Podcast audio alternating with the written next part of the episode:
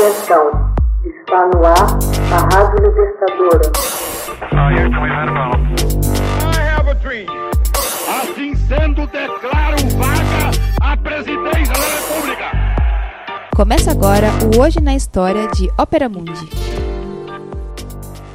Hoje na História, 21 de janeiro de 1924, morre Lenin, o líder da Revolução Russa. Em 21 de janeiro de 1924, morreu aos 53 anos o líder da Revolução Bolchevique Vladimir Ilyich Ulyanov ou Lenin. O revolucionário já estava semi-paralisado devido aos sucessivos acidentes vasculares e aos poucos foi obrigado a renunciar ao exercício do poder, mas teve tempo de instalar a ditadura do proletariado após o seu triunfo da Revolução de Outubro. Sua morte, devido a uma hemorragia generalizada, provocou intensa comoção popular. O funeral de Lenin foi assistido por um milhão de pessoas sob o rigoroso inverno russo. Teórico, político e homem de ação, Lenin foi o primeiro dos herdeiros de Marx a conduzir uma revolução até a vitória, lançando as bases do sistema soviético. Combinando uma reflexão teórica original e uma visão de organização centralizada e disciplinada, foi considerado por seus contemporâneos como o verdadeiro pai da revolução bolchevique.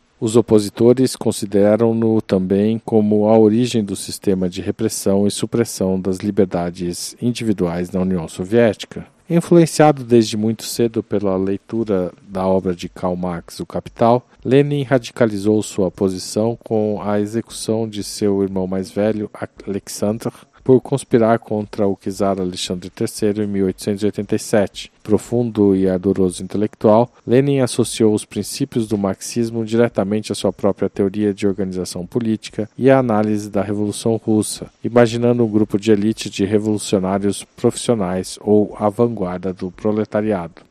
Inicialmente, essa vanguarda deveria conduzir as massas russas à vitória sobre o regime czarista e depois provocar a Revolução Mundial. Ele expôs essa teoria em sua famosa obra O que Fazer em 1902. A insistência de Lenin na necessidade dessa vanguarda acabou por dividir o Partido Social Democrata Russo em dois. Uma ligeira maioria passou a ser conhecida como bolchevique, que pregava a revolução, e seus oponentes, os mencheviques, defendiam as reformas graduais. Após a eclosão da Primeira Guerra Mundial em 1914, Lenin, que então vivia na Suíça, instou seus partidários na Rússia a reverter o conflito interimperialista numa guerra civil capaz de livrar as classes trabalhadoras do jugo da burguesia e da monarquia com o sucesso da Revolução de Fevereiro de 1917 e a abdicação do czar Nicolau II, Lenin retornou clandestinamente à Rússia e tratou de organizar a tomada do poder pelos bolcheviques, o que ocorreria em outubro do mesmo ano.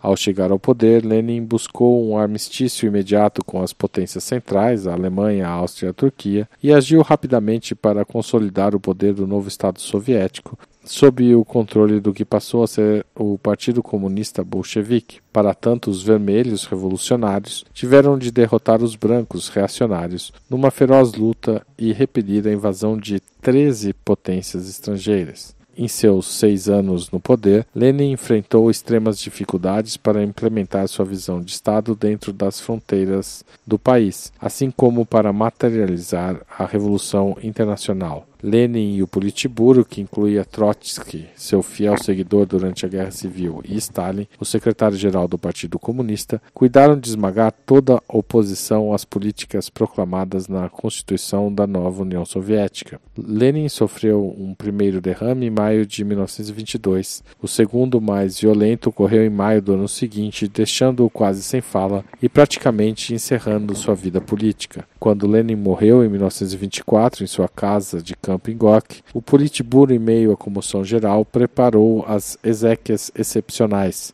Stalin envia um telegrama a Trotsky, que estava ausente de Moscou, comunicando a morte de Lenin. Trotsky, no entanto, não consegue chegar ao funeral. Há três versões para a ausência de Trotsky. Estaria em descanso, no sul da Rússia, estaria em tratamento de saúde e estaria a serviço a bordo de um trem militar. Trotsky telefonou para Stalin e perguntou quando seriam os funerais, ao que Stalin respondeu que seriam no sábado e que Trotsky não chegaria a tempo. Deste modo, aconselhava-o a seguir em tratamento de saúde. As cerimônias ocorreram no domingo, na verdade. Stalin foi o único orador ao lado do caixão mortuário, o que levou à conclusão, pelo povo e por camaradas do partido, de que ele se transformara no herdeiro de Lenin.